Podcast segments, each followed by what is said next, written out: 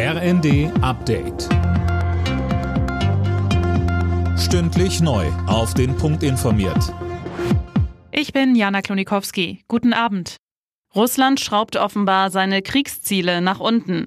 Monatelang hatte Moskau behauptet, das so wörtlich Nazi-Regime in Kiew stürzen zu wollen. Davon ist jetzt keine Rede mehr. Regierungssprecher Peskov sagte, ein Regierungswechsel in der Ukraine gehöre überhaupt nicht zu den Zielen der sogenannten Spezialoperation. Befürchtungen in der russischen Bevölkerung, wonach eine zweite Mobilisierungswelle von Reservisten für den Krieg geplant sein könnte, trat Peskov ebenfalls entgegen. Darüber gebe es aktuell keine Diskussionen im Kreml. Die vielen Krisen in der Welt belasten junge Menschen immer mehr. Laut der Studie Jugend in Deutschland klagt inzwischen ein Viertel der Befragten über psychische Probleme. Die Sorge vor der Inflation ist dabei an die erste Stelle der Ängste gerückt. Corona spielt kaum noch eine Rolle. Fans und Politiker in Deutschland haben mit Unverständnis auf das Verbot der One Love Kapitänsbinde durch die FIFA reagiert.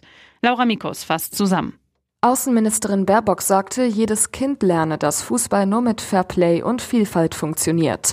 Wenn internationale Sportfunktionäre das wegzensieren, dann machen sie den Fußball kaputt.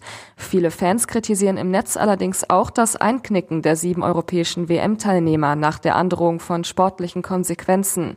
Sie loben dagegen die Iraner, die beim Abspielen ihrer Hymne vor dem Englandspiel alle schwiegen, aus Solidarität mit den Regimegegnern bei ihnen zu Hause.